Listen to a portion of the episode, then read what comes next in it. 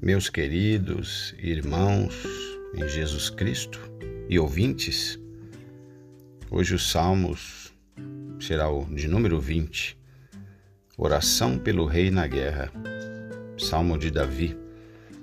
O Senhor te ouça no dia da angústia, o nome do Deus de Jacó te proteja, envie-te socorro desde o seu santuário e te sustenha desde Sião Lembre-se de todas as tuas ofertas e aceite os teus holocaustos.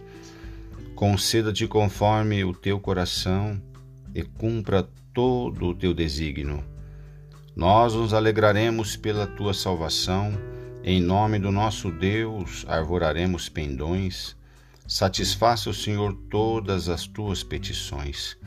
Agora sei que o Senhor salva o seu ungido ele ouvirá desde o seu santo céu, com a força salvadora da sua destra.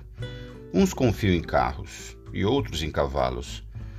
Mas nós faremos menção do nome do nosso Deus. Uns encurvam-se e caem, mas nós nos levantamos e estamos de pé. Salva-nos, Senhor. Ouça-nos o Rei quando clamarmos. Amém.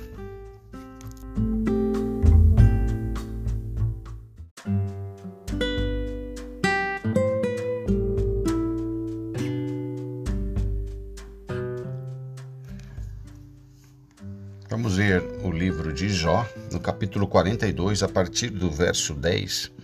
O título diz assim: Deus confere a Jó o dobro da prosperidade que antes tinha.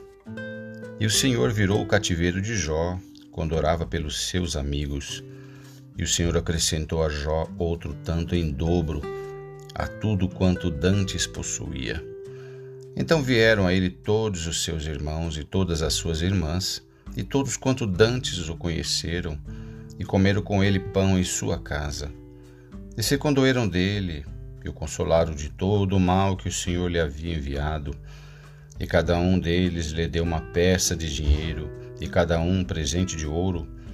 E assim abençoou o Senhor o último estado de Jó, mais do que o primeiro, porque teve quatorze mil ovelhas, e seis mil camelos, e mil juntas de bois, e mil jumentas também teve sete filhos e três filhas, e chamou o nome da primeira Gemima, e o nome da outra Cássia, e o nome da terceira Querem, Apuque. E em toda a terra não se acharam mulheres tão formosas como as filhas de Jó. E seu pai lhes dera herança entre os seus irmãos. Depois disso viveu Jó cento e quarenta anos, e viu a seus filhos e aos filhos dos seus filhos até a quarta geração.